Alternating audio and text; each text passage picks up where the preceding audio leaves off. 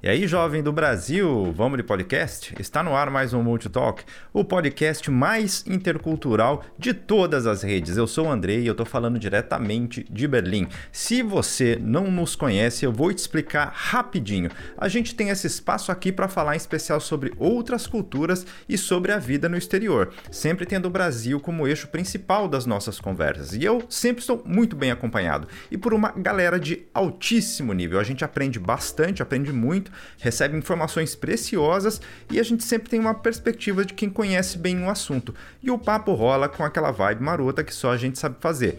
Eu já te convido a seguir todos os protocolos que você já conhece. No caso aqui são os protocolos de apoio ao nosso canal. Se você estiver vendo pelo YouTube, deixa aquele like, camarada, se inscreva no canal e ative as notificações. Isso é essencial para ajudar a gente aqui. E apresente o canal também para um amiguinho ou para uma amiguinha, para a gente crescer um pouquinho mais rápido. Quebra essa para nós. Depois desse nosso bate-papo aqui, eu te convido a ver esse vídeo curtinho que está aqui no card, se você quiser. Lá eu explico sobre os prêmios que vão rolar aqui no canal sempre que a gente alcançar metas de inscritos. Você pode inclusive ajustar a velocidade deste vídeo para 1.5. Você vai conseguir assistir rapidinho e vai entender integralmente, pode confiar. Se você nos encontrou em alguma plataforma de áudio, saiba que os nossos outros episódios também estão disponíveis para você. Aproveita para seguir a gente lá também, dá essa moral para nós. A gente está no Spotify, no Google Podcast, no Apple Podcasts e em outros tocadores de podcast também.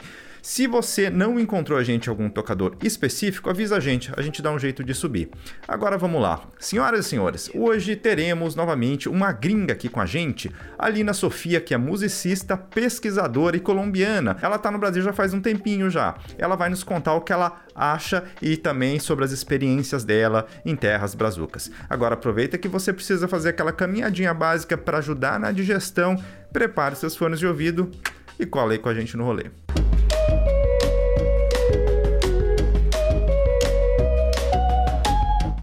Lina, antes de qualquer coisa, gostaria de te dar as boas-vindas aqui no canal, te agradecer por você aceitar conversar com a gente, contar um pouquinho sobre sua experiência. E agora eu peço o seguinte: para quem ainda não te conhece, conta um pouquinho para a gente aí quem é você no rolê. Bom, bom dia. É, eu sou a Lina, Lina Sofia. Eu venho da Colômbia e mais especificamente da Bogotá, de Bogotá. Eu nasci na Cordilheira Oriental da, dos Andes, que é onde fica o altiplano né, da, de Bogotá. Minha família é de outros lugares. Minha mãe nasceu em Bogotá, mas eles acham que é minha avó, pela genealogia da minha avó, todas meio que de, dessa região altiplânica. Mas é, pelo lado do meu avô, eles estão, eles são migrantes faz muito tempo, não sabemos, é difícil identificar um pouquinho a história dele. E meu pai, ele é de uma região mais rural e que migrou, ele migrou quando ele tinha uns nove, uns oito, nove anos para Bogotá também. E hum, eu falo essas coisas mais específicas porque toda todo estado, nação é muito grande, tem muitas diferenças. Né? Então, falar Colômbia termina sendo muito, muito amplo também. Verdade. E você, antes de ir ao Brasil, você já falava português ou você foi aprender apenas quando você chegou no país? Não, aprendi quando eu cheguei aqui, eu não sabia nada, nada, nada. Eu lembro muito da chegada mesmo, quando eu pisei Brasil, em São Paulo, no aeroporto de São Paulo. E para mim era muito assustador, na verdade, assim como que com essa frio na barriga, gostoso de estar num lugar novo, né? mas ao mesmo tempo não consegui achar que o espanhol e o português é muito parecido, é um, uma faca de dois gumes, como vocês falam. Uhum. Porque não é tão parecido, assim, tem muita parecida, gente tem conexões com o latim, né, somos línguas latinas, é, mas tem muitas diferenças também.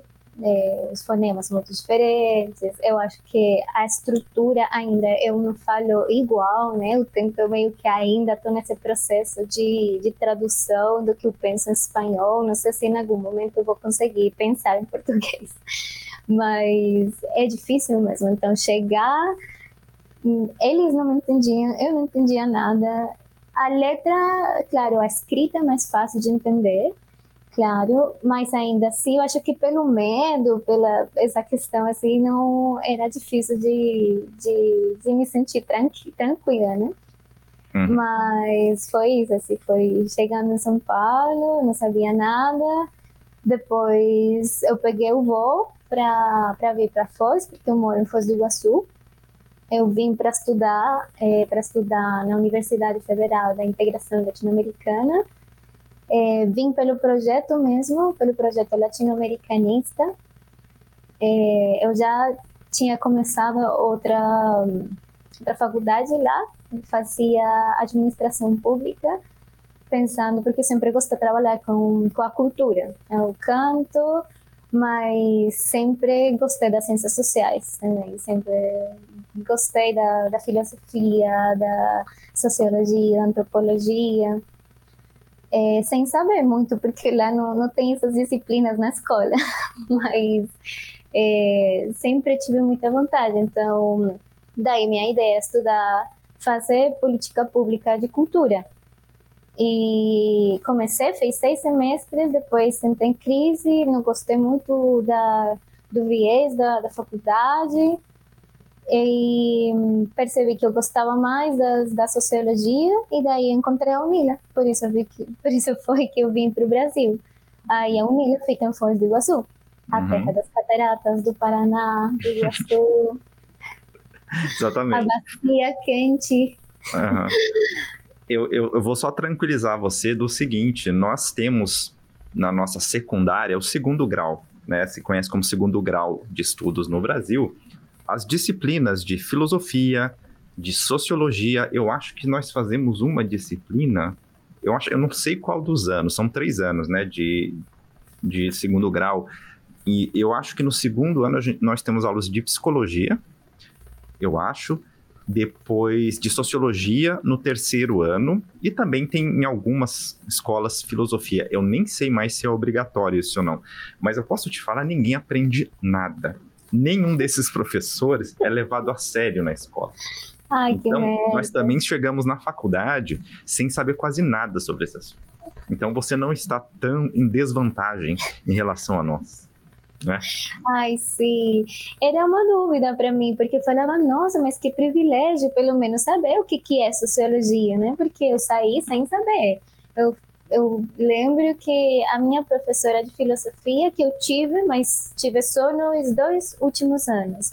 Mas de verdade foi no último, porque o anterior é mais história da filosofia e uma história eurocêntrica, sem crítica, né? nada era uhum. como a professora de espanhol tentando fazer aula de filosofia com um manual horrível que faz Espanha, enfim. Uhum. Mas a outra professora, ela era uma mais crítica, né, assim.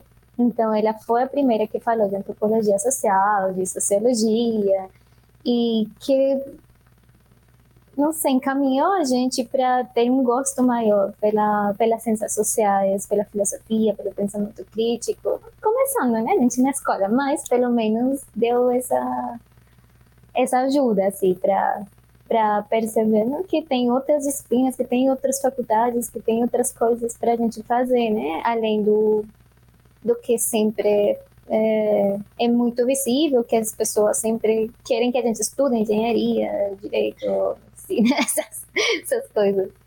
É, e às vezes eu penso nisso, uh, estando na Alemanha, se eu tivesse estudado alguma coisa em relação à engenharia, ou a, não sei, finanças talvez, eu estaria muito bem. Eu não estaria assim passando. Eu não estou passando necessidades, não estou falando isso, mas a gente aqui, para sobreviver, vindo também das sociais, é complicado. Não é fácil você arrumar um trabalho, porque até para os alemães a concorrência é muito alta, porque são muito poucos é, postos de trabalho nessa área. Então, Sim. e a competição deles aqui é top, né? Tem gente muito boa que publica desde que tinha não sei quanto, sei lá, 12 anos de idade, o pessoal já está publicando as coisas, não sei, estou fazendo uma piada, claro. Mas a concorrência é muito grande e, e eu digo que a recompensa não é tão boa, porque as vagas também que se encontra para trabalhar aqui nessas áreas elas são sempre com contratos, sempre eu não vou dizer, mas eu coloco aí 95%, sempre com contrato de trabalho provisório. Depois de três anos, a maioria dos investigadores, pesquisadores, eles têm que começar a procurar trabalho de novo, porque não tem mais trabalho. Quer dizer, você já não ganha muito em com comparação com engenheiros, em comparação com é, pessoal que trabalha com informática, não tem como comparar com as finanças, não dá para comparar, né, com o salário desses caras. Não se ganha mal, óbvio, né, mas não é como desses caras. E aí, cada ano, cada três anos, você tem que mudar de cidade praticamente. Você tem que ir e ficar procurando, e nem sempre você encontra, né?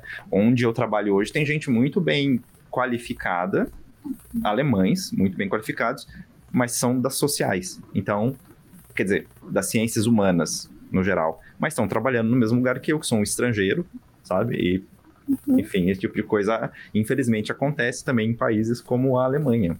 Com todos... a estabilidade das, de, das ciências sociais humanas no, no, no âmbito laboral assim, eu agora que já me formei, já tenho mais, sou consciente disso. Antes era um pouquinho mais idealista, na verdade, né?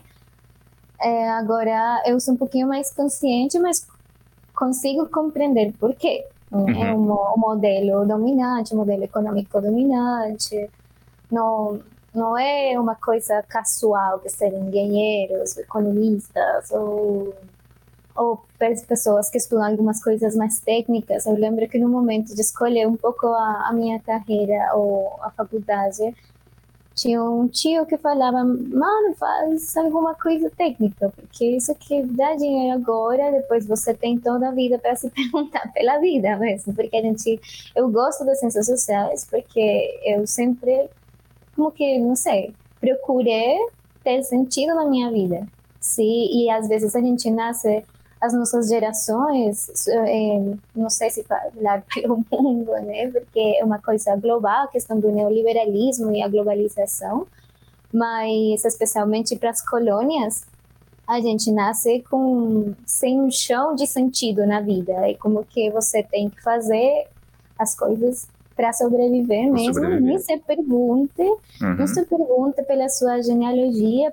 pela sua história, é, pelo seu corpo mesmo, tipo, será que você tem, é, tem sentido a sua existência nessa questão mais existencialista, né?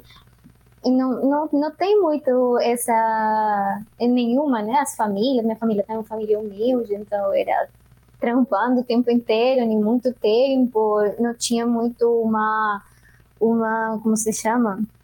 É, como influência de um capital intelectual muito forte dentro, ou seja, eles são intelectuais orgânicos, né? Mas trabalhando como proletários, outras coisas. É, acho que a minha tenho uma família muito grande, é muito difícil de falar tudo, mas tenho poucos tios que foram conseguiram ser profissionais, dos quais meus pais não.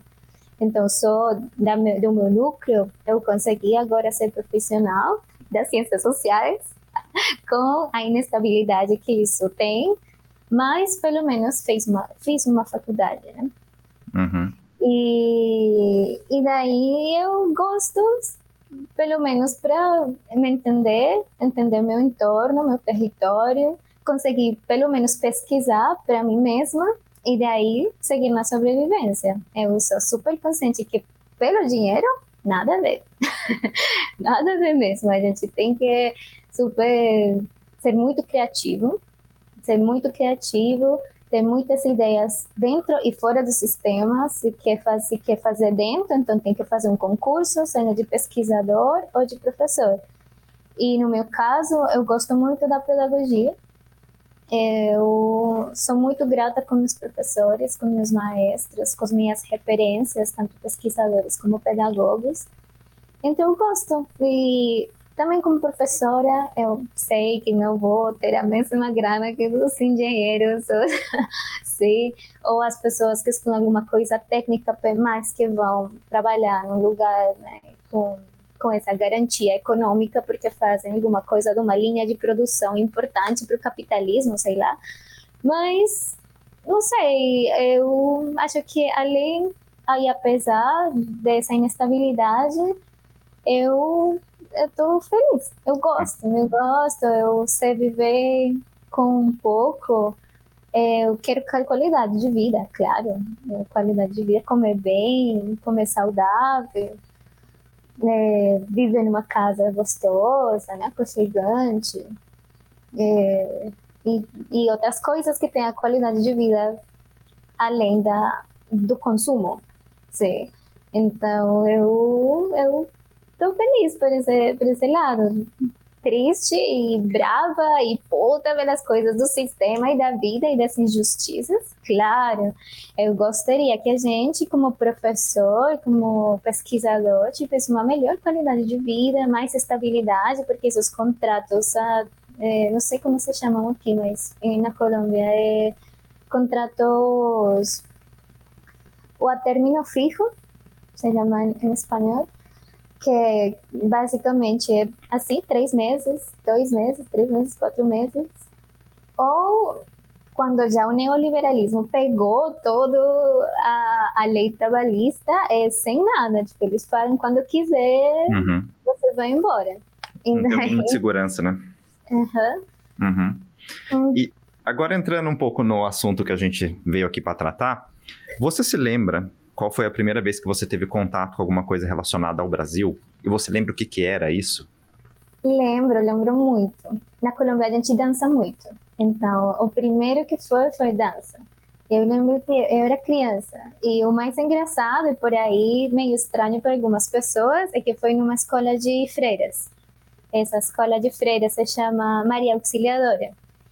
E eu acho que as pessoas têm um, um estereótipo da freira muito estrita, meio que muito submissa, né? Mas nada a ver. Deve ter, seguramente, mas pelo menos o contato que eu tive com as freiras, essas mulheres são muito inteligentes, a, a educação é muito boa, eu inclusive depois pensei, nossa, eu eu devia ficar lá, porque eu depois fiquei no caso escola, nada a ver, mas essa era muito boa. E em todo sentido. No sentido das artes, elas faziam tudo muito da hora. Tinha um, uma, uma sala com espelhos, tá? a gente fazia muita coisa. Então, eu acho que tinha uns entre 6 e 7 anos, quando eu escutei uma música, a gente fez uma coreografia, né? Que na verdade isso é. Eu não sei que. Eu não estou lembrando bem que, que ritmo que é. Não sei se é axé ou se é, é uma música de Carlinhos Brau, essa uhum. malaguenha. Yeah, yeah, yeah, uhum. Não sei se é uma axé. Você sabe o que, que é? Olha, eu acho isso eu é... colocaria ele como um dos precursores do axé. E ele foi uma das primeiras pessoas lá no Nordeste que foi que enviou, enviesou por este lado e que se popularizou no Brasil. Só que o que veio depois, quando o axé já era popular, aí virou um negócio meio enlatado. Eu acho que você entende o que eu tô falando. Virou um negócio meio para vender, que não tinha mais uma qualidade. indústria, né? Como o Chan. Como é o Chan. Esse é, é um ótimo, um ótimo exemplo. Então, porque até ali, porque até ali, por exemplo, o axé que se conhecia era um axé com uma certa qualidade, com uma certa raiz mesmo cultural, interessante. E eu acho que o Carlinhos Brau é um dos maiores ícones desse axé pré claro. El Chan. Porque o El Eu é amo ele. Eu uhum. nem sabia, né? Porque esse foi o, prim, o primeiro contato sem saber. Eu agora, né, pensando, acho que a professora. Não, que eu, a gente era muito pequena. Ela, eu acho que ela explicou, mas era, eu era tão, tão criancinha que nem, nem entendi bem. Eu estava feliz dançando ali. então a gente dançou, fez uma coreografia. Depois, eu sempre falo com meu companheiro que a gente. Agora que o contato de Brasil-Colômbia está mais forte, mas antes, eh, quando eu cheguei aqui em 2014. Aí ainda o contato estava meio, meio assim com algumas músicas, né?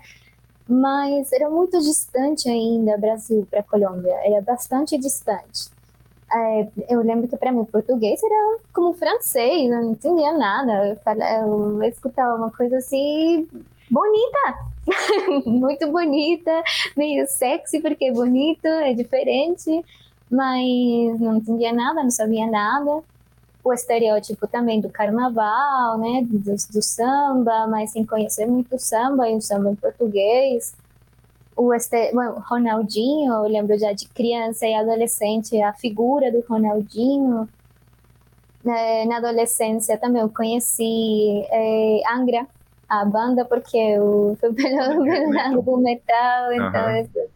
Eu conheci Angra, conheci é, Sepultura, e daí essas bandas, e, mas tudo muito como distante, tanto no tempo como nas referências e na consciência de que é brasileiro, né? Só esse axé de Carlinhos Brown, que era completamente claro que era do Brasil, né? Uhum. E porque a gente dançou a música mesmo com o português. As outras, por exemplo, quando estudei, eu fiz um, um, vários cursos e me formei em canto, é como uma formação meio que técnica em, em canto e teclado, piano básico. E daí, claro, na música, sim ou sim, a gente tem que ver Tom Jobim. Uhum. Né? Então a gente aí conheci algumas partituras de Tom Jobim, algumas músicas, né? Água de Bebê, toda água de bebê. Tinha outra que eu sempre esqueço o nome, porque era a professora passou para nós em inglês. Então era um bossa nova em inglês, como uma versão gringa, assim, dos Estados Unidos, dessa bossa nova. E a gente aprendeu em inglês, assim, super absurdo na vida. Eu falei, nossa, então esse contato foi também muito distante e eu terminei cantando uma coisa do Brasil em inglês. Uhum. Muito triste. Interessante. E daí, é, essas são as coisas que eu lembro. Essas uhum. são as uhum. coisas, os contatos que eu tive, assim, todos muito distantes, diferentes épocas na minha vida. Uhum. E a música colombiana também é muito boa, né? Convenhamos que a música colombiana é extraordinária.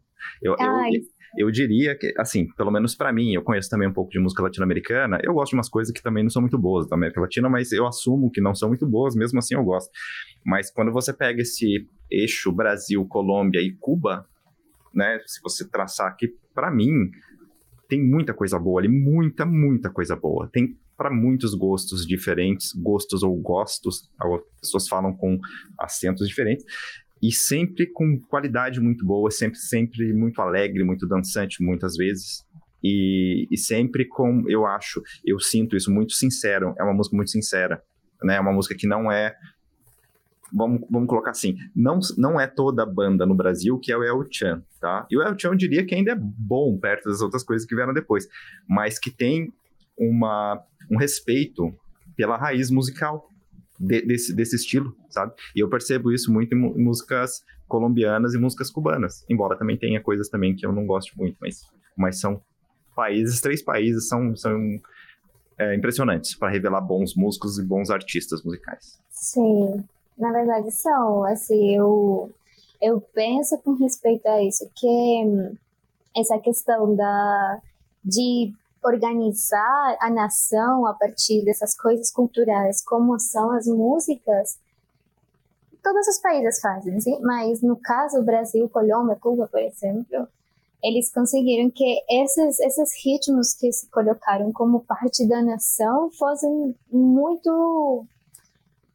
muito importantes para além do Estado-nação se exportando mesmo, por exemplo, a cumbia, o som cubano e o samba, na verdade, são os que os que pela qualidade, pela questão popular mesmo, porque tem essa questão de ser de baixo, também meio que ter essa influência dos estados, mas também ser de baixo, né, das classes populares, de ter essa influência das migrações de larga duração, seja africana ou, bueno, tra da trata escravista, mas também de outras. Então, eu acho que, assim, é, é muito rica, é muito, muito gostosa e eu acho que são das coisas que a gente compartilha e gosta por isso, porque se conecta, se conecta bastante. Assim. Eu gosto muito da música caribenha, eu gosto muito do samba, cheguei a gostar do Bossa Nova, mas na verdade era um pouquinho mais distante para mim.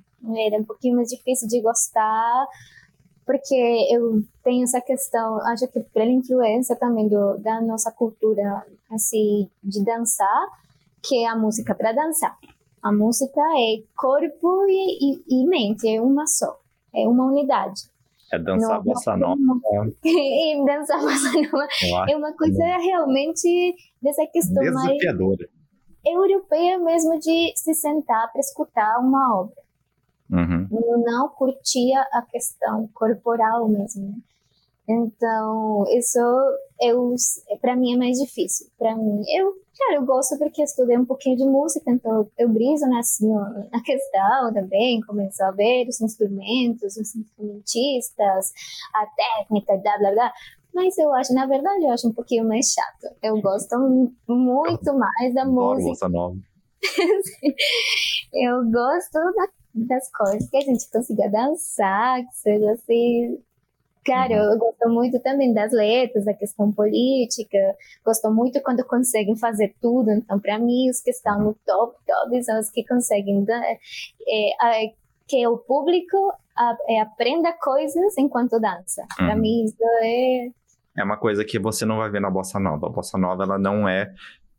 Ela tem um, um componente de soft power importante, mas ela não tem um, uma contextualização e nem nada nela em si que soe como alguma reivindicação política. Pelo contrário, ela é a coisa da vida cotidiana. É uma coisa assim tal. O que eu gosto da bossa nova realmente são as harmonizações, né? Eu tenho um violão para isso, né? O meu violãozinho é para tocar bossa nova até porque eu acho que eu não tenho talento para tocar outra coisa mais. Mas eu gosto de tocar minhas bossa nova aqui. Quando eu tô sozinho, eu toco. Eu já não, não tenho, eu não, eu não como, diferentemente de vocês, eu não consigo mais tocar na frente dos outros, você acredita? Eu, eu, eu as pessoas me irritam. Olha como eu comecei a gostar de bossa nova. Os, os, os músicos de bossa nova eram assim antes. Não sei se você conhece o João Gilberto. Ele não gostava das pessoas. Quando alguém começava a cantar ou tocar, sei lá, fazer barulho enquanto ele estava cantando, eu acho que ele parava de tocar e ia embora. Eu acho que eu fiquei um pouco assim também, rabugento, depois que eu comecei a escutar bossa nova. Claro, mas hum. eu acho que tem a ver com o estilo mesmo, né? Talvez. Bem mais tranquila, é, é uma coisa muito técnica, né? Essas harmonizações são muito, uhum. muito gostosas também, mas são para assistir mesmo. É verdade. Porque tinha um, um dueto em São Paulo, a gente trabalhou bastante com isso. E a gente ficava bravo também pela mesma questão de as pessoas fazer barulho enquanto a gente estava tentando fazer uma, um montão de harmonização, um monte de coisas ali que com barulho não se escuta. Uhum. Então, na verdade, não dá com essa música mesmo. Uhum. Não, mas a música dançante é legal também. É, me responde uma coisa. Como os brasileiros recebem os estrangeiros, na sua opinião? Realmente so somos um povo receptivo, somos um povo que gosta de receber a galera, que, que realmente entende, que abraça, ou é difícil?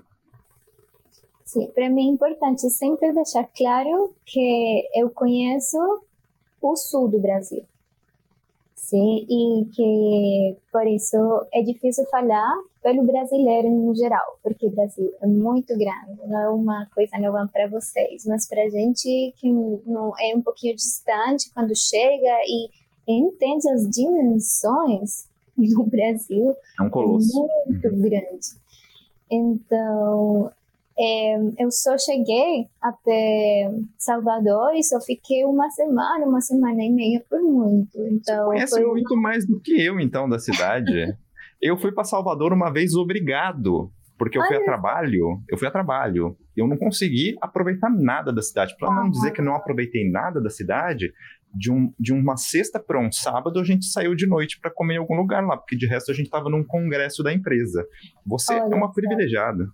Sou. Esses dos privilégios da, de, de ser da universidade, de estudar, ser estudante, de ser estudante de universidade federal. Assim que, Brasil, por favor, protejam sua educação pública, sua educação pública de qualidade gratuita deveria ser mais abrangente, deveria ser menos desigual, claro, sim, mas ainda vocês têm então, eu sei porque eu venho de, uma, de um país que a educação já é praticamente totalmente privada. Tem faculdades públicas, mas nas públicas a gente paga, né? Paga menos que numa privada. claro. Mas além de fazer um monte de provas para conseguir entrar na faculdade pública, você tem que pagar. Então, na verdade, que para mim eu sou completamente consciente, eu sei porque em quais governos eu eu estou inteirada da questão, porque eu sei por que, que eu tenho esse privilégio.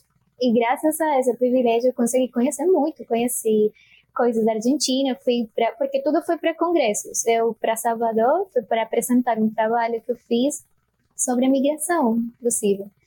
Então, é, sobre a migração em São Paulo e sobre as como as migrações por trabalho, migrações de outros países que nesse discurso seriam menos desenvolvidos que o Brasil e chama força de trabalho de outros de outros lugares, especialmente São Paulo, chama muitos muitos migrantes para trabalhar. E daí eu fui apresentar isso em Salvador. Mas Olha foi uma beleza. semana só uhum. e ué, gostoso, adorei. Adorei tudo, acarajé, praia, capoeira, axé, não, é muito gostoso. As pessoas também lindas, mas eu sinto que não consigo falar muito bem dessa, dessa socialização, porque sinto que foi muito, muito curta. Mas foi gostoso. Aí eu fui recebida só amor.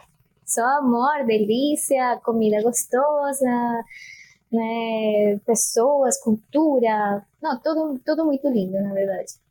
E aqui no sul é uma coisa um pouquinho diferente. Tem muita diversidade também, mas a migração do sul também é mais. Ai, como, como vou colocar? É mais embranquecida.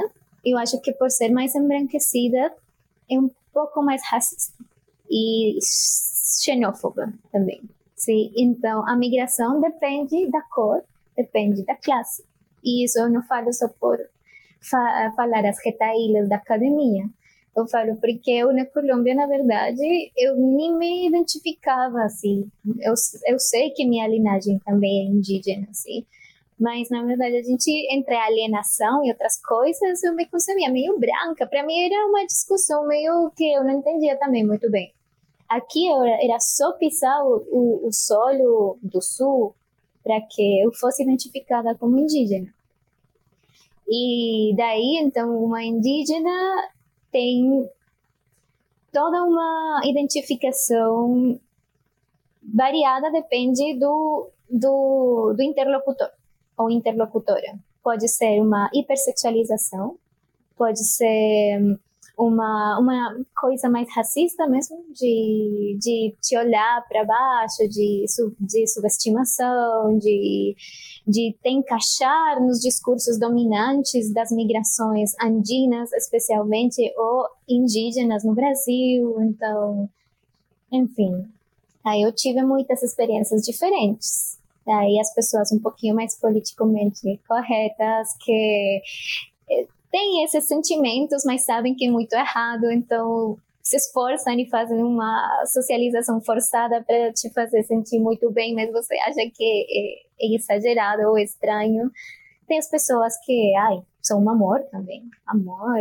Eu recebi tanto pela faculdade como em outras, porque eu viajei muito de carona. Eu viajei muito para as casas dos meus companheiros, gostoso de, de estudar numa faculdade de integração latino-americana, porque a gente consegue casa num monte de lugares. Então, fui a vários tipos de casas, vários tipos de classes sociais, e daí tudo é muito variado, tudo é muito variado. Muito depende da, da genealogia da família que te recebe, depende das migrações do município ou da cidade que, que a gente vai. Então, por exemplo, em São Paulo, para é muito claro essas, essas migrações, né? A japonesa, a italiana, a, a portuguesa e, e as outras. As outras agora, né? Monte Síria, é, de vários lugares da África, então Nigéria, Angola, enfim e, e latino-americanos, Venezuela, Colômbia, muito colombiano, muito é, bolivianas também. Então tem, tem de tudo e a gente meio que vai chegando, depende das uhum. nossas redes, vai chegando a diferentes lugares. A recepção, assim, bem no geral, de uma pessoa que eu não conheço, que ninguém me encaminhou, que, eu, que não é da minha rede, geralmente é marcado por essas coisas, por, por, por esses preconceitos, para ser sincera. É, quando é por outras redes, aí eu sinceramente fui recebida com muito, muito amor. Uhum. Muito amor e muito, é, muito interesse por saber da minha cultura, é, com vontade de, de fazer coisas em comum, com vontade de aprender, vontade de aprender espanhol, mas eram poucos. Eu, eu achava que, que ia ser um pouquinho mais, né? Que as uhum. pessoas, como, nossa, sim, ou que pelo menos tinham mais, mais contato com o espanhol, mais interesse com o espanhol, mas não é tão assim, pelo menos aqui no Sul, não é tão assim. Uhum. É... O, o, brasileiro, muitos deles acham que sabem falar espanhol. Eu não sei se você já... não é? Sim, dá um pouco, dá um pouco de vergonha. Eu já tive, eu lembro quando eu estava num hostel uma vez em Santiago e chegou, eu bem, eu sou uma pessoa normalmente, eu sou totalmente low profile. Eu não anuncio que eu sou brasileiro, jamais. Eu fico sempre na minha. Não que eu queira me esconder, mas muitas vezes eu quero me esconder mesmo. Eu só não consigo disfarçar quando eu tô com a minha camisa do Corinthians, né? Eu, muitas vezes eu saio com a minha jaqueta do Corinthians, o pessoal vai ver, vai olhar, brasileiro vai reconhecer. E aí chegou dois rapazes, chegaram dois rapazes que não tinha a mínima ideia de espanhol. E eles começaram a conversar com a recepcionista do hostel. E a menina, quando percebia o que eles estavam tentando falar, ela não conseguia entender muito bem, ela começava a falar inglês. Eu acho que para tentar com que eles falassem inglês com ela, porque o espanhol deles não estava sendo possível de entender o que eles queriam. Eu só sei que eles demoraram ali uns 10 minutos para resolver uma coisa que talvez fosse resolvida em dois.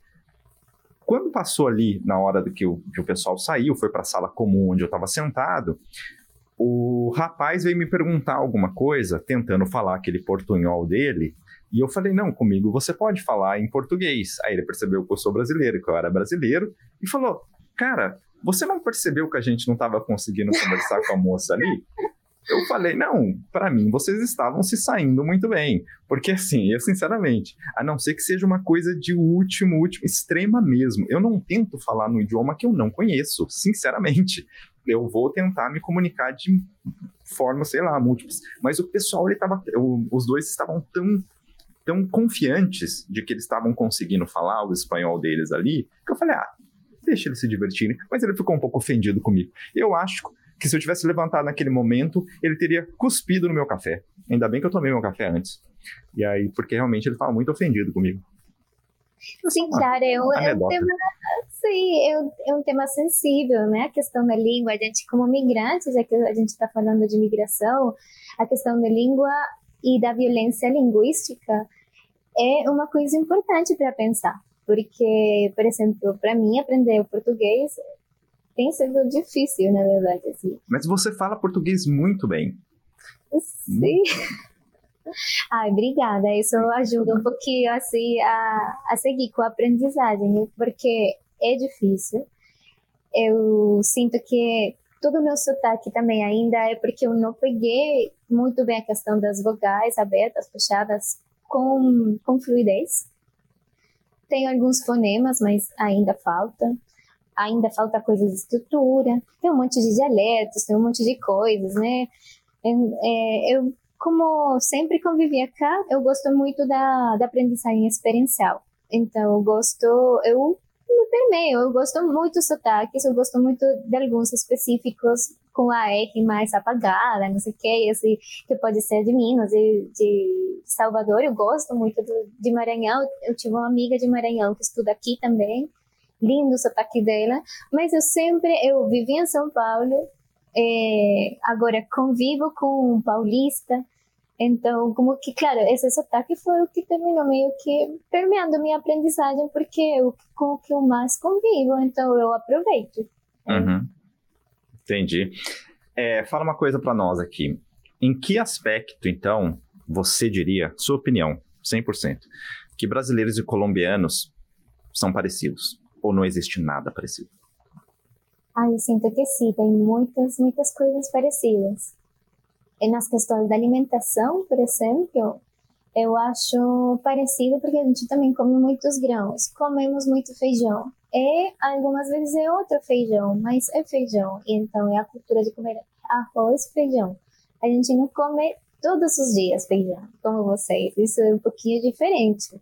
Mas a questão dessa organização e da é, de comer, por exemplo, mandioca, essas coisas assim, é, é parecida essa questão assim mais alimentícia. Obviamente tem muitas coisas diferentes, os pratos típicos, pratos típicos específicos são diferentes, mas assim eu consigo como ver e perceber coisas parecidas, é, pelo menos nos é, nos produtos mesmo, assim, eu acho que pelas migrações mais antigas da colonização, assim, das intercâmbios entre populações indígenas, já a gente compartilhava, né, milho, é, mandioca, enfim, então essas coisas ainda eu sinto parecidas. É, eu sinto que, que outra coisa, assim. Ai, as coisas acho que, que são mais regionais mesmo da, da, América Latina, entre a indústria cultural, o, o consumo da indústria cultural yankee aí, uhum. dos Estados Unidos também é meio que parecido, então tem, de, depende das gerações, aí como que você vai percebendo algumas similitudes, várias. Eu lembro que algumas, por exemplo, pessoas mais como de uns 50, 60, eles consumiam alguns boleros, seja em português ou em espanhol. Mas então tem essa relação também com o bolero. Então isso faz que algumas coisas sejam parecido tanto na socialização como no próprio gosto musical. É, daí outras gerações, né, permeadas por Hollywood, os filmes, a música, inglês, o inglês mesmo, né, de tentar aprender inglês desde a escola, assim, a gente não faz, na verdade, nem nenhuma, nem brasileiros, nem, nem hispano-américa, mas é, é, é uma coisa bem presente, então o consumo de, de bandas, essas coisas, o rock, né, o rock, o, essas coisas é como que, claro, a gente compartilha. Inclusive, as pessoas, primeiros brasileiros com quem a gente falou bastante foi de rock, uhum. de rock, de metal, essas coisas, né? Em inglês. É, que outras coisas assim, eu acho bem parecido? É difícil, porque como a gente tem uma língua diferente, por mais que seja, de novo, que está permeada pelo latim, tem muitas coisas da, da socialização diferente. Eu, eu é, então, eu ia te perguntar também, em que aspecto nós somos diferentes? É, é diferente a questão, claro, como a língua é diferente, como a, a socialização eu acho como mais fria, mas eu acho que porque eu não consigo compreender profundamente a língua portuguesa e a língua brasileira, porque nem é um português de Portugal, é um português brasileiro com influência do Guarani, do Tupi, de, de línguas africanas, enfim. Então, eu, quando eu cheguei, eu, eu sentia que como que era muito frio, né? A gente usa muito tu e como diminutivos. Eu achava que o você era como um usted. E eu achava como... Mais formal, né? Sim, mais formal. Uhum. E outras coisas da socialização que eu achava como muito, assim, como mais, mais distante. Depois que eu comecei a compreender um pouquinho melhor, eu, Hoje eu acho que eu sinto um pouquinho mais o carinho na língua portuguesa, na língua brasileira, mas ainda é difícil, é diferente. É diferente a forma de fazer carinho, a forma de, de, de expressar a proximidade, né? É, é diferente, eu sinto bem diferente além do estereótipo do brasileiro amoroso e porque eh, para mim é só estereótipo mesmo porque isso fala em todos os lugares. A gente viaja e os bolivianos falam mesmo o colombiano acha que também todos são super abertos e amorosos. Então acho que isso, desses estereótipos nada a ver que fazem às vezes um ranking alguém inventou e nada a ver. Tudo tudo muda depende do lugar do do sim do gueto que a gente conheça, enfim. Então... É, o alemão, se perguntar para ele, né, se ele é uma pessoa, se eles são receptivos, de forma nenhuma. Ele vai assumir. Não, assim, é, o alemão em si, ele, como eu posso dizer, ele sabe que ele é muito respeitoso, eu, eu diria isso aí, ele é muito respeitoso, mas ele não se sente no dever de facilitar as coisas, de forma nenhuma. Então é o seguinte, você chegou aqui no país, você tem que se adaptar ao jeito que eles têm aqui, você tem que aprender o idioma, eventualmente pessoas mais jovens ou de nível universitário, elas vão tentar se comunicar com você em inglês, pelo menos, né? Vão tentar um, estabelecer algum nível de comunicação, mas se você for uma cidade um pouco mais afastada, a cidade que eu morava, por exemplo, antes de, de voltar para Berlim, você não consegue se comunicar com ninguém ali, pessoal. Se você não souber falar alemão, esquece. Você vai se sentir assim, pô, o que, que eu tô fazendo aqui? Eu vou embora, né? Tipo, essa é a primeira coisa que vem na cabeça.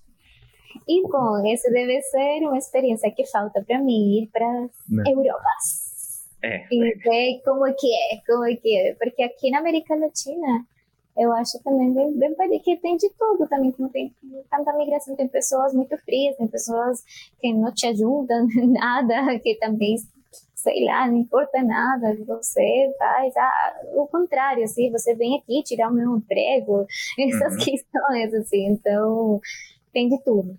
Uhum. Deixa eu fazer uma pergunta polêmica, então. O que, que você gosta mais, arepa ou pão de queijo? Ai, sem dúvida, arepa, né? Agora e, você, né? você vai tentar me convencer o porquê careta é melhor. Ai, eu acho que é difícil de convencer, porque essas coisas são uma questão muito nostálgica, né? O sabor, o gosto, tem, tem muito a ver com, com as nossas memórias. Então, não tem como. Não tem como, assim mesmo. Eu, eu não sei como vocês e o meu companheiro, por exemplo, gosta tanto de pão de queijo para mim, então... Uma delícia. Extraordinário. Maior invenção, maior é invenção do Brasil, pão de queijo. É gostoso. Tem em outros lugares coisas parecidas também. Mas não é das minhas preferidas. Eu gosto muito do milho. Eu uhum. gosto. E daí, por isso eu coloquei a questão da memória, porque eu gosto muito do sabor do milho, a textura do milho, do milho de verdade, né? Porque uma coisa triste e diferente no Brasil é que tem milho trans, transgênico. Ah, verdade. E, sim, e um milho com um sabor diferente, né? Esse monocultivo faz que ele seja muito triste para nós, para ser uhum. sincera. É uma coisa muito triste. Então, eu adoro quando eu volto ou quando eu vou nas regiões andinas que ainda tem o cuidado do milho nativo, do, do, do milho sem veneno e sem essa padronização estranha, porque estranho ver esse milho tão, tão padronizado assim, enfim. Então, essas coisas com esse milho são delícia, uma uhum. delícia. Uhum. É muito, tem mais coisa. sabor, né? É, é, isso é verdade. Eu acho que poucas pessoas talvez saibam identificar isso quando você come um, um milho que você ou algum produto feito de milho, quando realmente é um milho orgânico, um milho é, talvez de, de, muitas vezes de pequenas plantações, né? Poucas, eu acho que poucas pessoas conseguem identificar essa diferença, mas é verdade mesmo. A coloração já é diferente. Os tipos, que é como a batata, né? Tem muitos tipos de milho. Então, que tem o, o milho roxo, que aqui tem também. Tem algumas, chegou umas sementes para mim da, da Bahia mesmo, que era o milho roxo. Mas ainda ser um, um milho mais como para moer, para fazer outras coisas, não era para comer assim fresquinho, uma delícia. Essas coisas feitas de milho você também gosta? É, tipo, pamonha, curau, você já provou isso? Gosto, gosto, mas com a mesma sensação, né? De, ah, se fosse um milho de verdade seria muito melhor, né? Entendi. Mas eu gosto. Uhum. eu gosto. Tá. E por que, que o café colombiano, você sabe disso, o café colombiano, ele é um mundialmente conhecido, é o melhor café do mundo. Para um brasileiro é difícil admitir isso. Mas eu admito, eu admito que o café colombiano realmente, ele, para mim, pelo menos, ele é mais saboroso que o café brasileiro. Por que, que você diria isso? Que é, assim, reconhecido dessa forma? Para mim, o café brasileiro é muito gostoso também. Eu, eu não tenho essa questão assim nacionalista no que que intentam assim, fazer não o melhor café. Eu acho que aqui se produz um bom café. A diferença que eu, que eu percebo no gosto e em outras questões geográficas é que na Colômbia se produz um café também muitos variados porque tem muitos pisos térmicos mas eles conseguem alguns cafés muito mais aromáticos e frutais com menos acidez ou uma acidez menor por quê? Porque a gente está acima do Equador, portanto a gente não tem estações, a gente tem um monte de biomas porque tem três cordilheiras dos Andes, então tem muita montanha, tem e sem mudança climática tão brusca como é ter estações. Então, portanto, a produção consegue ser um pouquinho mais padronizada na qualidade, né? É, consegue fazer essas experimentações em diferentes momentos porque o tempo muda pelos ventos que vêm, seja do Atlântico, do Pacífico, do Sul. Se às vezes por chuvas, mas não tem essa questão da estação. Portanto, eles, claro, eles fazem diferentes tipos de, de experimentação com outras coisas, que plantar, igual que os vinhedos, que às vezes eles plantam perto de algumas espécies, de algumas frutas. Então, o café termina com um sabor, claro, gostoso, muito gostoso. Eu, eu aceito também, é muito gostoso o café. Inclusive agora eu vou te mostrar, não sei se eu tenho perto, pode ser depois. Mas é um café que uma amiga trouxe para mim, que estão fazendo os projetos produtivos das, do, do processo de paz com as FARC. Com as okay. FARC. Uhum. Então, todas as pessoas que agora entraram na vida civil depois de estar em armas, né? Estão fazendo diferentes é, estruturas produtivas muito interessantes. Uma delas, por exemplo, é de cerveja, outras de café, outras de outros tipos de, de fruta, de hortaliças, de diferentes coisas, é, mochila, mas de tudo, tem de tudo, vários projetos produtivos muito interessantes. E daí eles, ela me trouxe um café deles e eu adorei, muito gostoso, se chama Paramilha. E ele não é do lugar como hum, estereótipo do melhor café, porque a gente tem um lugar específico que se fala que é o melhor café da Colômbia, porque ele está numa montanha específica, num lugar da montanha específica, que é um clima sempre meio de primavera, né? nunca muda e sempre é assim meio morno, sem muita umidade, assim, é gostoso. E daí esse café, claro, ele cresce lindo, fácil. Uhum. Perfeito. Bem, e você diria sobre. Bem, vamos falar sobre. Eu, eu, gostaria muito de falar sobre isso porque eu conheço muito pouco sobre as praias colombianas. Eu sei que as praias colombianas são bonitas, mas é o máximo que eu sei. E agora eu não saberia dizer de qual lado, em qual oceano são as praias mais estão as praias mais famosas, para onde quando, quando, a galera quer ir para praia lá, e sei lá, quando você fala no Brasil, você fala em Copacabana, quando você fala em Florianópolis tem a Joaquina. Quais seriam tipo as praias mais famosas da Colômbia e aonde elas estão? Sim, eu acho que as mais famosas são do Caribe né? São as caribenhas.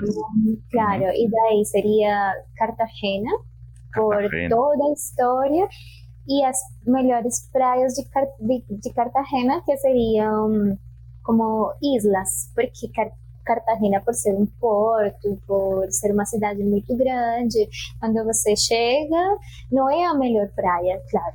É uma praia que já se vê um pouquinho suja, que está muito poluída, mas você vai um pouquinho mais para dentro, para outros lugares, como Baru, por exemplo, Baru é uma, é uma, uma ilha muito linda, é muito perto, muito fácil de chegar desde Cartagena, é umas praias lindas, abertas, esse azul meio muito claro, assim, as, as águas muito claras, a areia muito gostosa.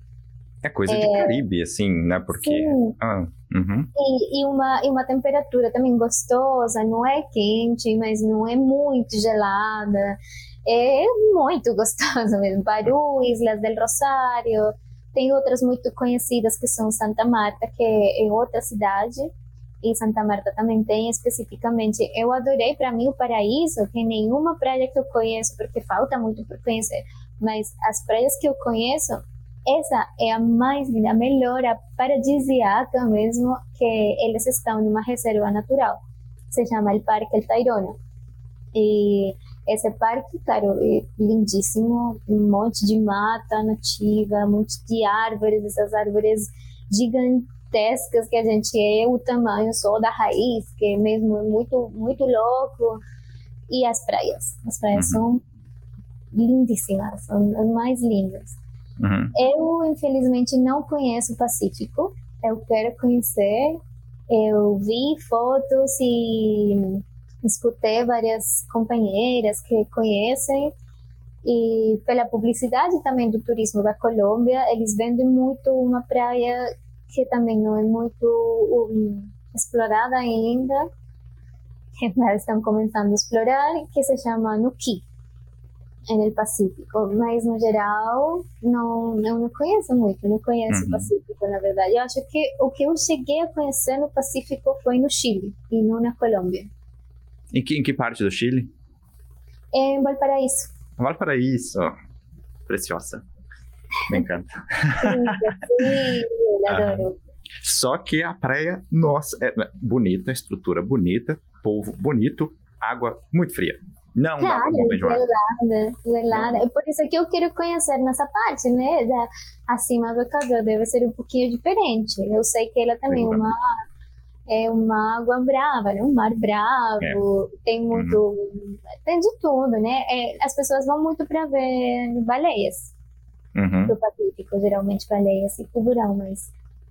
Mas é isso, eu não conheço, eu tenho que conhecer. Daí eu conheço o Caribe, adoro quero conhecer mais o Caribe, é para Cuba, as praias de Venezuela, as praias do México, mesmo mais. O, e falando, falando nisso, né, de, de conhecer, eu ia te perguntar, por exemplo, numa eventual viagem minha à Colômbia, eu nunca estive na Colômbia, mas uma eventual viagem minha à Colômbia, e eu tenho três dias ali para passar no país, e eu poderia me deslocar facilmente de um lugar para outro quais seriam os três lugares na Colômbia que você me recomendaria? Que você pensasse e falasse, falasse assim: olha, esses três lugares aqui você precisa conhecer na sua estadia na Colômbia. Pode ser Quantos lugar assim dias? muito longe do outro, não tem problema. Quantos dias que você ficaria? Eu ficaria três dias, então eu visitaria três lugares diferentes. Aí então depende dos gostos da pessoa. Por exemplo, se eu te pergunto que interesse você mais ou menos teria? Você gosta mais de praia? Então a gente faz porque as distâncias e pela questão das cordilheiras é difícil a, as como se chama o transporte e as distâncias, por mais que é menor do que o Brasil ainda, se chegar é, de Bogotá para uhum. Santa Marta, Cartagena, é 18 horas. Se você tem dinheiro para avião, por isso também depende de muitas coisas, eu falaria, ah, vamos, então vá de, avi de avião mesmo. É 30 minutos, 40 minutos que você está em Cartagena. Se é uma pessoa que gosta das cidades grandes, metropolitanas, porque, por exemplo, eu sou dessas pessoas, eu, claro, é hostil, é cansativo, mas as, essas cidades têm coisas muito gostosas. Então, por ser eu de Bogotá, eu te levaria a um monte de lugares. Você gosta de música, gosta de cultura, tem um monte de coisa para fazer, um monte. Gosta de agricultura ou de entender a questão da, dos biomas, do mato. A própria Bogotá tem coisas muito lindas. Tem a questão dos páramos, que, por exemplo, da região do meu pai, que é uma região mais rural, ali tem muitos páramos. Não sei se você conhece, sabe o que, que é um páramo. Não, eu não sei. Para, Você vai ter que explicar né? para mim e para a nossa audiência, eventual audiência. Aí, o páramo é como o ecossistema que está numa certa altitude, que eu okay. acho que começa depois dos 3 mil metros acima do mar. Se posso estar um pouquinho errada, mas é por aí. É por aí. Então, é, são montanhas muito altas que tem todo um ecossistema bem específico. Por exemplo, os frailejones. Os frailejones são um tipo de, de árvore, não sei se tem também essa. É, realmente, assim, na biologia seria uma árvore, mas eu acho que é uma árvore que, que ela pega a, a água do ambiente e introduz na terra. Portanto, ali é onde você consegue ver os nascimentos de água, onde brota a água. Então, por exemplo, para a gente, é uma coisa quase mágica, né? É, é lindíssimo compreender da onde que vem uma das nossas fontes da água, porque ela é quem traz a água do céu e daí é as nascentes para os outros grandes rios e, enfim, e lagoas. Então, então é muito lindo.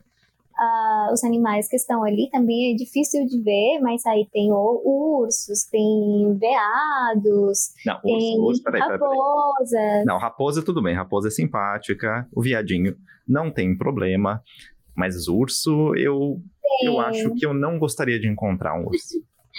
Sim, eles não são, não são violentos, não são muito grandes. É, se chama anteojos. E são lindíssimos. Eu nunca vi um presencialmente. Eu que só de longe. Ah, não saberia te dizer muito bem. Aí eu estaria meio que inventando. Mas pelo que eu vi agora, faz pouco tempo nos vídeos, assim que dá para meio que calcular, eu acho que seria. Peraí, que? Dois metros. O quê? Não. Eu prefiro a raposinha. A raposinha é mais simpática. Não tem problema. Sim, raposas, veados. Hum. É difícil de ver esses animais igual, né? Mas. Porque eles também. Uhum. Enfim, se a gente vai de dia, isso não. Mas. Mas é muito lindo, é um ecossistema muito bonito. Se é uma pessoa que gosta de montanha, que gosta das questões da natureza, eu levaria para lá. Okay. Sim? Mas se uma pessoa que quer praia, vamos para o Parque Tayrona, vamos para Cartagena para conhecer também a história, que eu gosto muito desse esse turismo também de conhecer. Aí é, estão vários é, castilhos, não sei se já se chama do mesmo. Castelos. Jeito. Castelos, castelos. Uhum. É, enfim, tem várias coisas que pode ser chamativo para um turista, assim. Uhum. É, se é uma pessoa que vai pela música, por aí eu levaria tanto para Bogotá como para Cali para ver as orquestras de salsa, para dançar salsa. É... Ah, tem muita coisa. Eu conheço, sim. É um, país, é um país muito grande, é, é difícil. Sim. Mas aí eu vou te fazer uma pergunta mais fácil, então.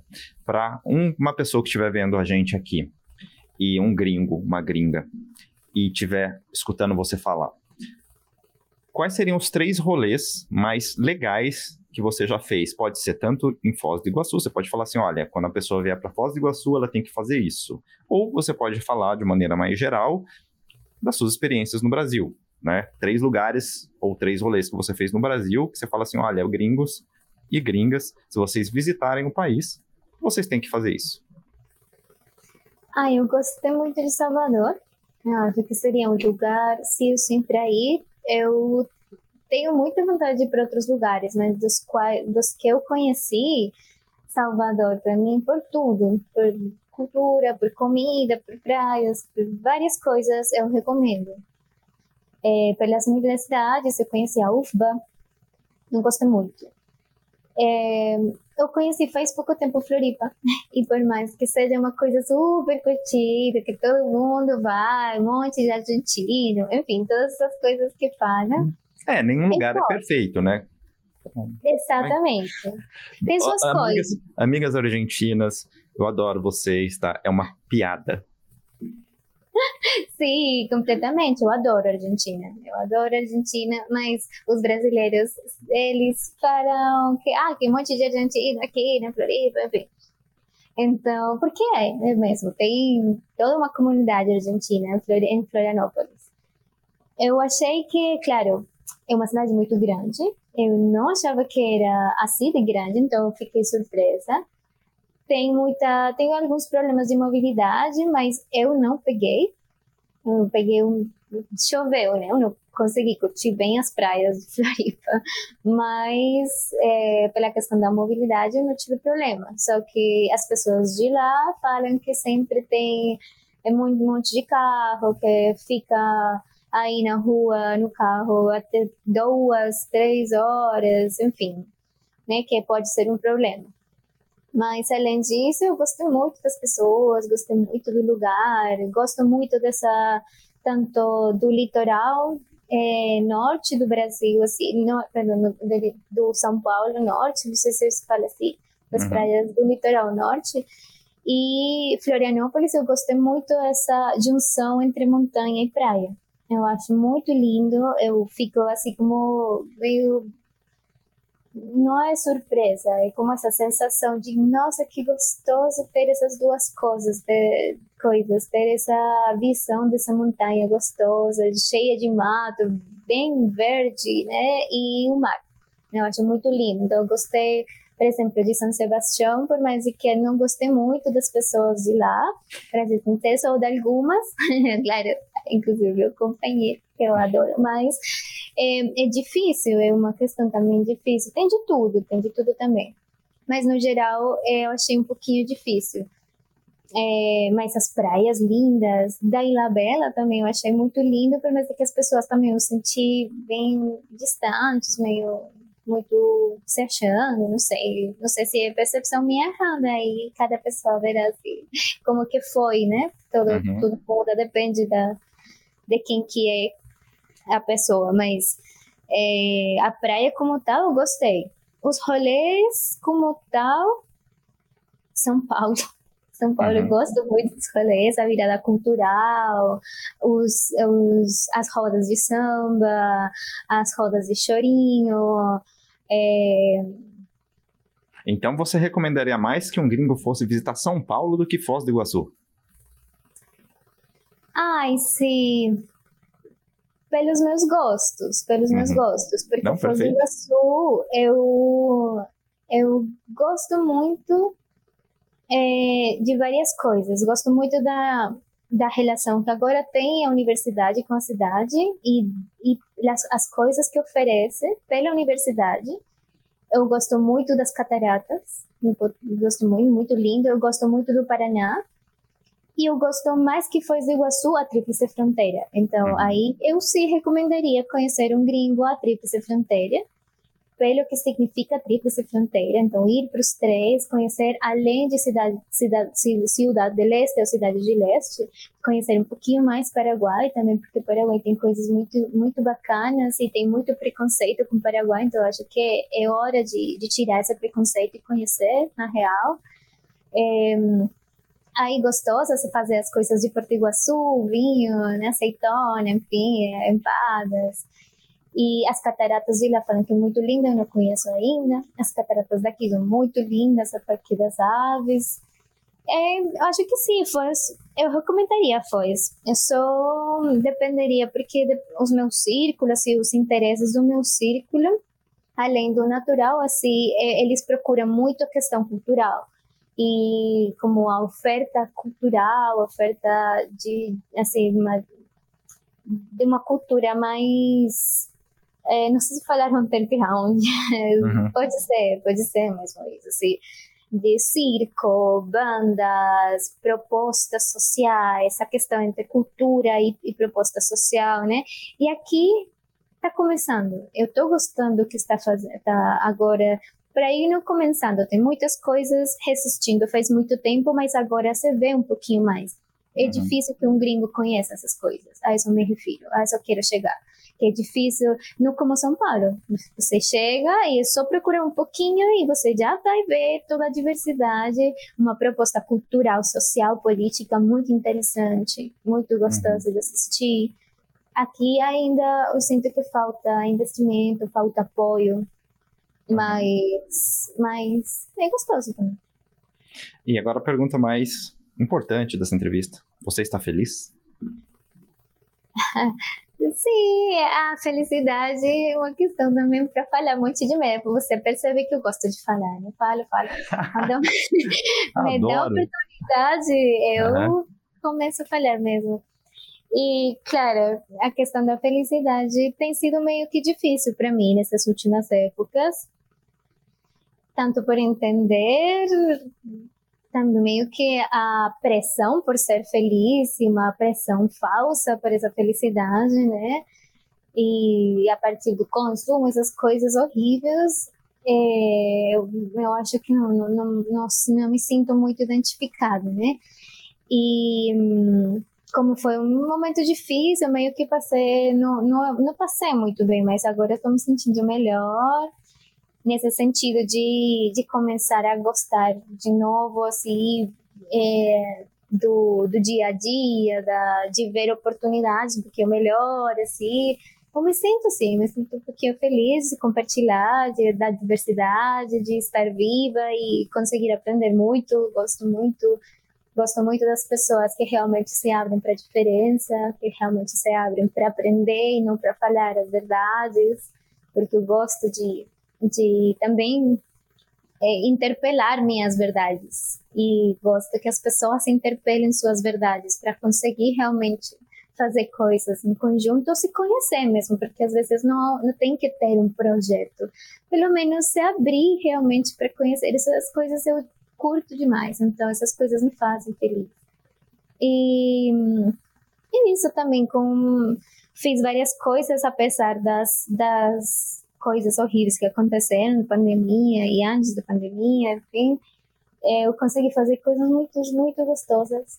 É, eu conheci também acampamentos do MST que estão aqui perto, que inclusive se uma pessoa, por exemplo, aí unindo com a pergunta anterior, que gostaria de conhecer resistências sociais nesta região, eu recomendaria é um lugar de resistência muito bacana, que a gente aprende demais. E eu trabalhei com adolescentes e com crianças.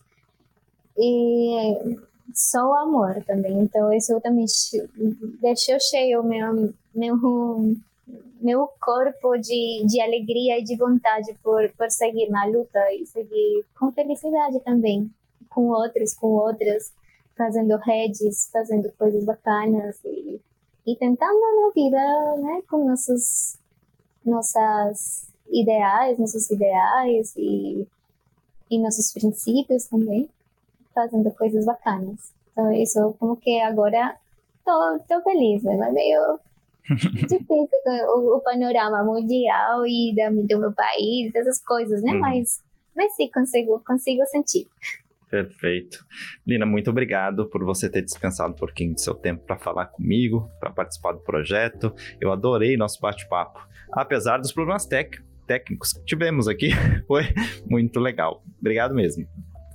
Ah, muito obrigada a você também. Eu gostei muito das perguntas, gostei da, da nosso, do nosso papo, da nossa conversa, gostei bastante.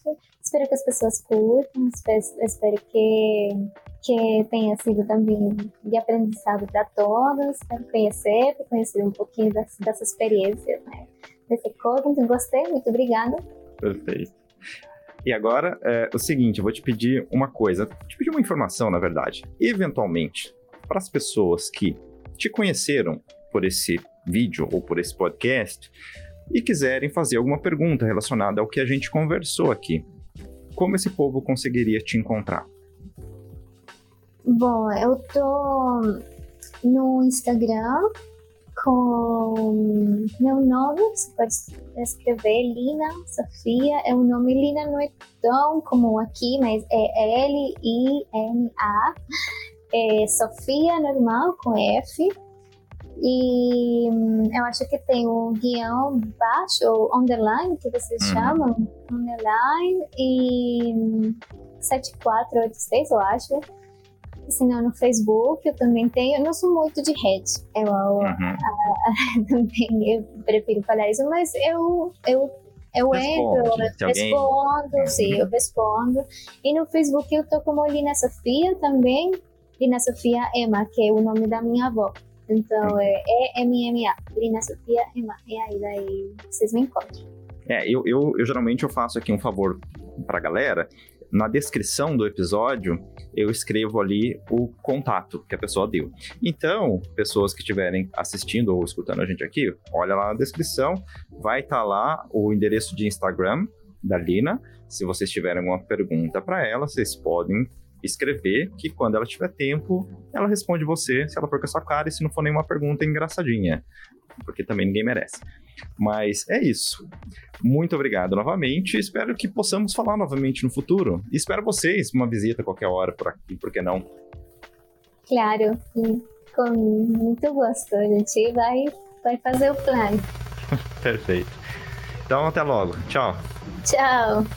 Muito obrigado por sua audiência e por sua paciência. Lembrando que este ou outros episódios estão disponíveis tanto em nosso canal do YouTube quanto nas plataformas de áudio. Se você estiver vendo pelo YouTube, aproveita para deixar aquele like, camarada, se inscrever no canal, ativar as notificações. Você já sabe de tudo isso. E se você estiver escutando em alguma plataforma de áudio, se inscreva lá também para ajudar a gente. E já vai seguindo a gente também no Instagram, porque é um dos requisitos para que você possa concorrer aos prêmios que a gente vai sortear aqui sempre que a gente alcançar metas de inscritos. E caso Caso você queira saber, também há outras maneiras de apoiar o nosso projeto. A primeira delas é adquirindo produtos e serviços dos nossos parceiros através dos links que estão aí na descrição ou enviando qualquer quantia para nós. A nossa chave Pix também está na descrição. E uma última coisa, brazucas que moram fora ou gringos que conhecem a cultura brasileira e também que gostam do Brasil. Eu quero falar com você aqui neste espaço. Me manda uma DM pelo Instagram. Quem sabe não rola qualquer dia da gente bater um papo, não é? É isso aí, muito obrigado e até a próxima.